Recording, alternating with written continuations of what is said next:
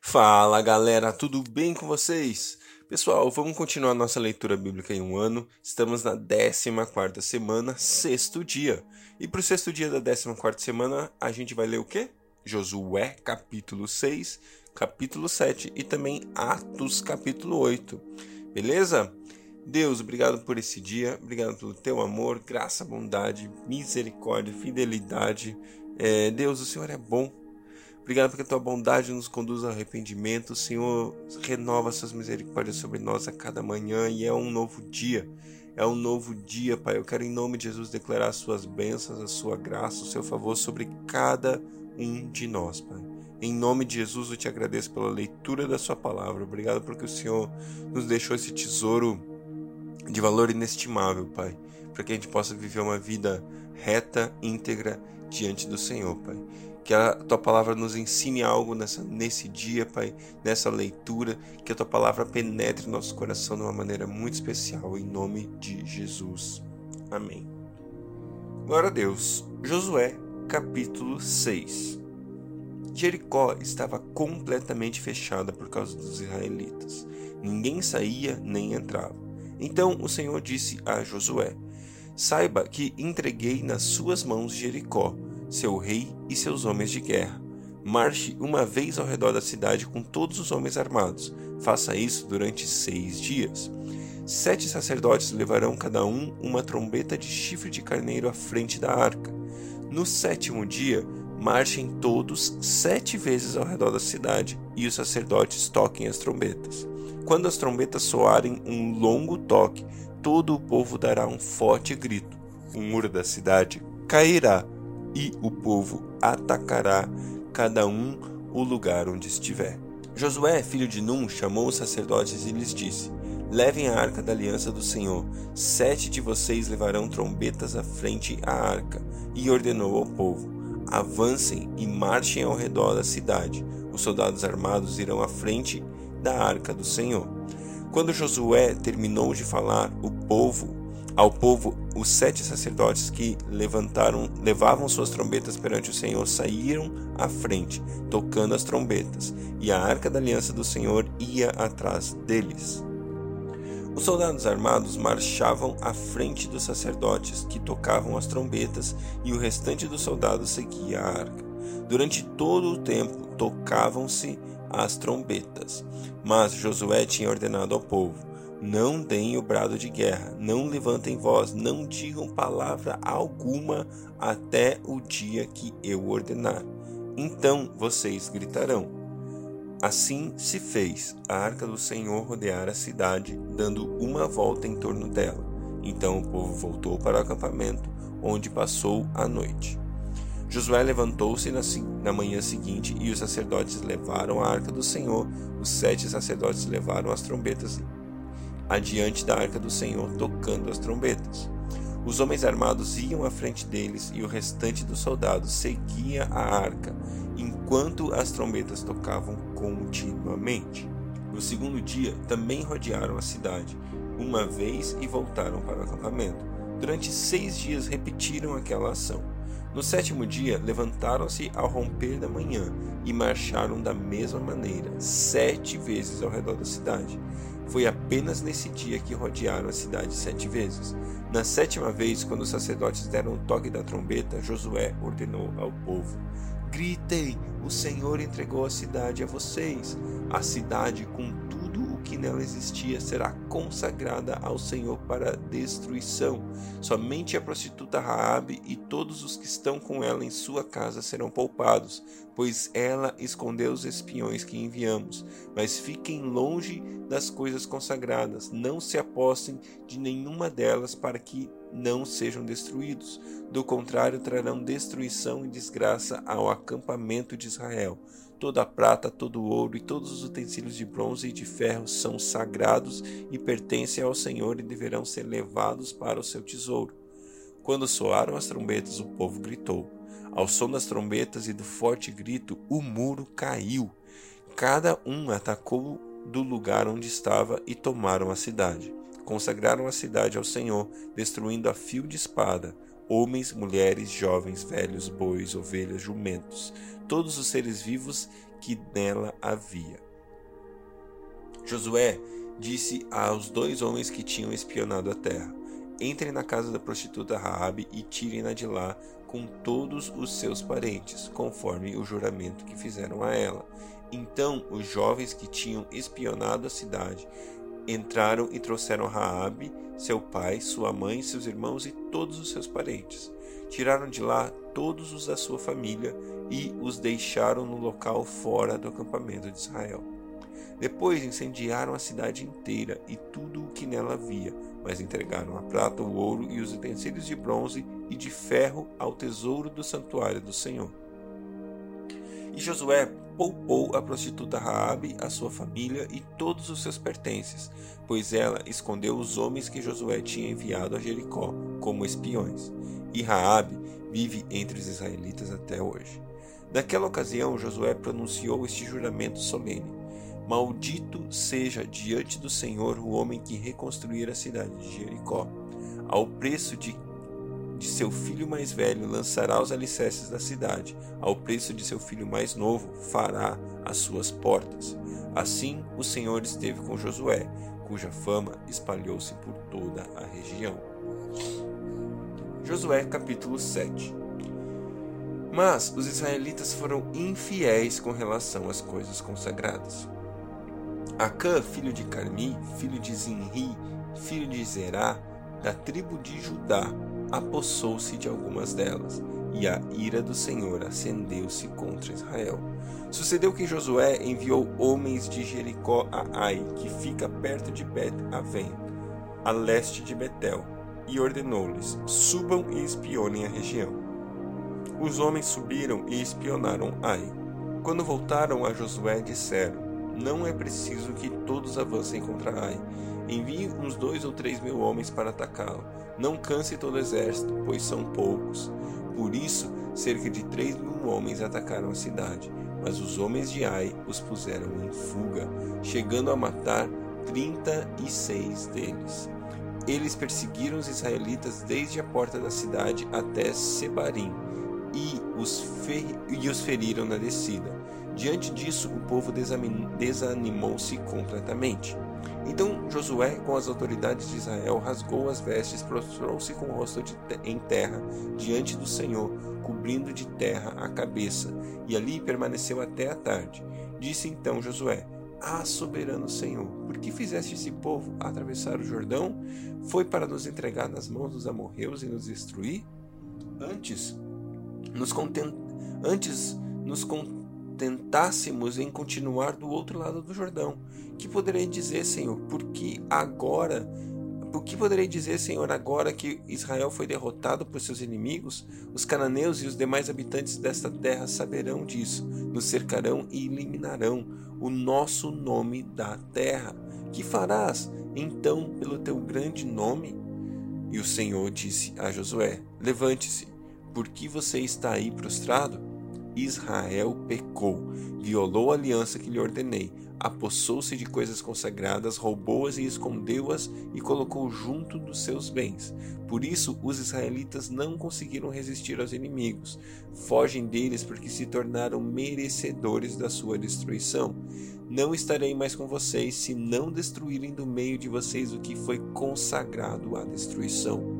Vá, santifique o povo Diga-lhes: santifiquem-se para amanhã, pois assim diz o Senhor, o Deus de Israel: há coisas consagradas à destruição no meio de vocês, ó Israel. Vocês não conseguirão resistir aos seus, inimigos, aos seus inimigos enquanto não as retirarem. Apresentem-se de manhã uma tribo de cada vez a tribo que o Senhor escolher virá à frente, um clã de cada vez. O clã que o Senhor escolher virá à frente, uma família de cada vez. E a família que o Senhor escolher virá à frente, um homem de cada vez. Aquele que for pego com as coisas consagradas será queimado no fogo com tudo que lhe pertence. Violou a aliança do Senhor e cometeu loucura em Israel. Na manhã seguinte, Josué mandou os israelitas virem à frente segundo as suas tribos e Judá foi a escolhida. Os clãs de Judá vieram à frente e ele escolheu os Zerafitas. O clã dos Zerafitas vieram à frente, família por família, e foi escolhido o Zinri. Josué fez a família de Zinri ir à frente, homem por homem. Acã, filho de Carni, filho de Zinri, filho de Zerá, da tribo de Judá, foi o escolhido.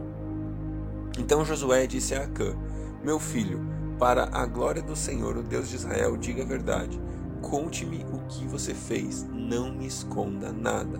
Acã respondeu: É verdade que pequei contra o Senhor, o Deus de Israel.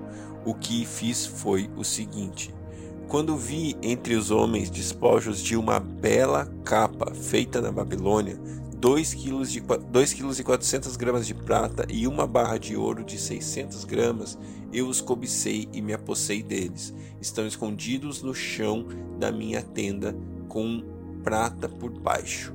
Josué enviou alguns homens que correram à tenda de Acã. Lá estavam escondidas as coisas com prata por baixo. Retiraram-se retiraram-nas da tenda e as levaram a Josué e a todos os israelitas, e os puseram perante o Senhor. Então Josué, com todo Israel, levou a Cã, bisneto de Zerá, a prata, a capa, a barra de ouro, os seus filhos e suas filhas, seus bois, seus jumentos, suas ovelhas, sua tenda e tudo o que lhe pertencia ao vale de Acor. Disse Josué: Por que você nos causou esta desgraça?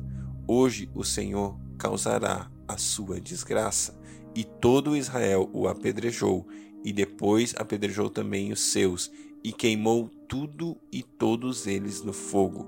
Sobre Acã ergueram uma, um grande monte de pedras que existe até hoje. Então o Senhor se afastou do fogo da sua ira, e por isso foi dado àquele lugar o nome de Vale do Acor, nome que está lá até hoje. Uau, esse texto é, é muito forte. E ele fala muito do corpo para mim, fala muito do corpo de Cristo, sabe?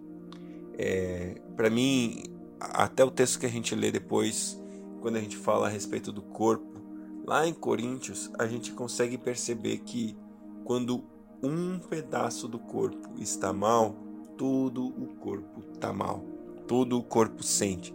Se você está com o seu dedinho cortado, você vai ter um problema. Todo o seu corpo tem um problema. Você está numa situação ruim.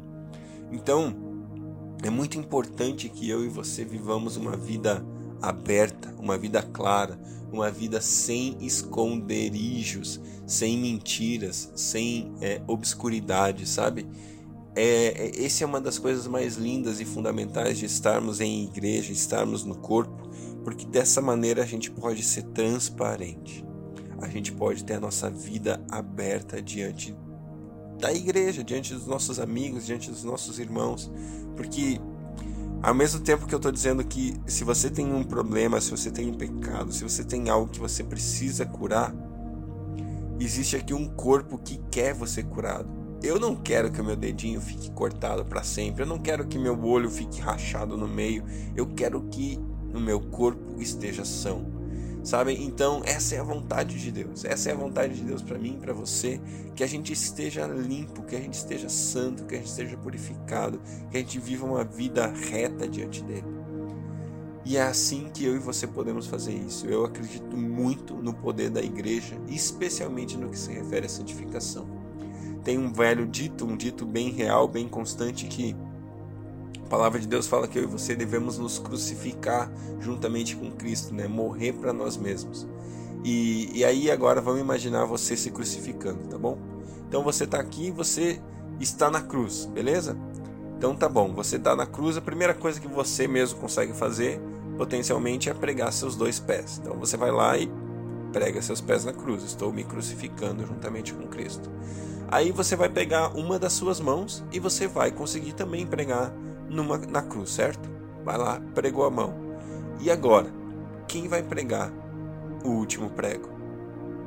Você precisa do corpo, você precisa estar na igreja.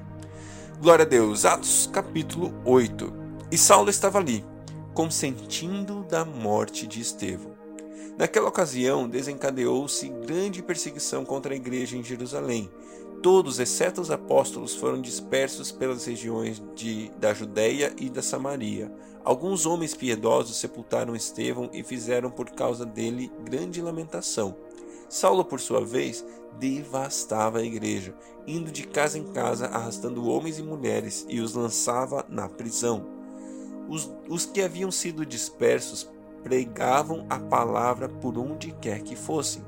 Indo Felipe para a cidade de Samaria, ali lhes anunciava o Cristo. Quando a multidão ouviu Filipe e viu os sinais milagrosos que ele realizava, deu unânime atenção ao que ele dizia. Os espíritos imundos saíam de muitos, dando gritos, e muitos paralíticos e mancos foram curados. Assim houve grande alegria naquela cidade. Um homem chamado Simão vinha praticando feitiçaria durante algum tempo naquela cidade, impressionando todo o povo de Samaria.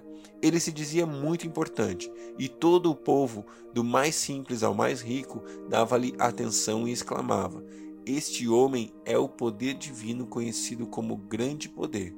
Eles o seguiam, pois ele os havia iludido com sua mágica durante muito tempo.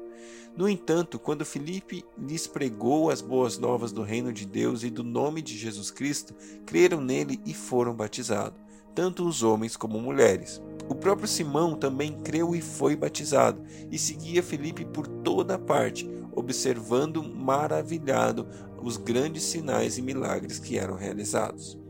Os apóstolos em Jerusalém, ouvindo que Samaria havia aceitado a palavra de Deus, enviaram para lá Pedro e João. Estes, ao chegarem, oraram para que eles recebessem o Espírito Santo, pois o Espírito Santo ainda não havia descido sobre nenhum deles, tinham apenas sido batizados em nome do Senhor Jesus. Então Pedro e João lhes impuseram as mãos e eles receberam o Espírito Santo. Vendo Simão que o Espírito era dado com a imposição das mãos dos apóstolos, ofereceu-lhes dinheiro e disse-lhe: Dê-me também esse poder para que a pessoa sobre quem eu puser as mãos receba o Espírito Santo. Pedro respondeu: Pereça com você o seu dinheiro. Você pensa que pode comprar o dom de Deus com dinheiro? Você não tem parte nem direito algum nesse ministério, porque o seu coração não é reto diante de Deus. Arrependa-se dessa maldade e ore ao Senhor. Talvez ele perdoe tal pensamento do seu coração, pois vejo que você está cheio de amargura e preso pelo pecado. Simão, porém, respondeu: Orem vocês ao Senhor por mim, para que não me aconteça nada do que vocês disseram. Tendo testemunhado e proclamado a palavra do Senhor, Pedro e João voltaram a Jerusalém, pregando o evangelho em muitos povoados samaritanos. Um anjo do Senhor disse a Filipe: Vá para o sul, para a estrada deserta que desce de Jerusalém a Gaza. Ele se levantou e partiu. No caminho, encontrou um eunuco etíope, um oficial importante encarregado de todos os tesouros de Candace, rainha dos etíopes. Esse homem viera a Jerusalém para adorar a Deus e, de volta para sua casa, sentado em sua carruagem, lia o livro do profeta Isaías. E o Espírito disse a Felipe: Aproxime-se dessa carruagem e acompanha. Então Felipe correu para a carruagem, ouviu o homem lendo o profeta Isaías e lhe perguntou: O senhor entende o que está lendo? Ele respondeu: Como posso entender se alguém não me explicar? Assim convidou Felipe para subir e sentar-se ao seu lado. O eunuco estava lendo esta passagem da Escritura.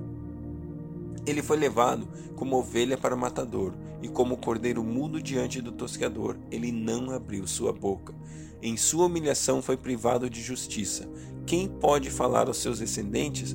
Pois a sua vida foi tirada da terra. O eunuco perguntou a Filipe: Diga-me, por favor, de quem o profeta está falando? De si mesmo ou de outro? Então, Filipe, começando com aquela passagem da Escritura, anunciou-lhe as boas novas de Jesus. Prosseguindo pela estrada, chegaram a um lugar onde havia água. O eunuco disse: Olhe, a água aqui. O que me impede de ser batizado? Disse Filipe. Você pode, se crê de todo o coração. O eunuco respondeu: Creio que Jesus Cristo é o Filho de Deus. Assim, deu a ordem para parar a carruagem. Então Filipe e o eunuco desceram à água e Filipe o batizou. Quando saíram da água, o Espírito do Senhor arrebatou Filipe repentinamente. O eunuco não o viu mais e, cheio de alegria, seguiu seu caminho. Filipe, porém, apareceu em Azoto e, indo para Cesareia, pregava o evangelho em todas as cidades pelas quais passava. Uau, hein? Fala sério, é muita glória, é muito poder de Deus manifesto, né? Imagina você hoje tá aqui, de repente tá, sei lá, tá lá no Ceará pregando a palavra. Ou então tá lá em Singapura pregando a palavra. O que me admira muito nessas histórias que a gente lê no livro de Atos é que não existia nada que segurasse os discípulos. Não existia nada, sabe? Não existia uma preocupação, não existia preocupação da vida, não existia apego às coisas desse mundo. Eles podiam estar aqui, de repente eram levados pelo Espírito Santo para lá, de repente voltavam para outra cidade, de repente eles, eles eram totalmente livres das coisas desse mundo, das coisas deles mesmos, né? Eles, eles não viviam para si. E aí o Espírito Santo falava: levanta. E Felipe levantava e ia. Espírito Santo tomava o cara e levava para outro lugar. E ele estava lá, feliz, levando a palavra de Deus. Que o meu coração e teu coração possa ser desapegado de alguma maneira, que a gente consiga viver uma vida que vá além das coisas que possuímos e possa ser uma vida focada em ser aquilo que Jesus nos pediu para que fôssemos. Amém? Deus abençoe o seu dia e até amanhã.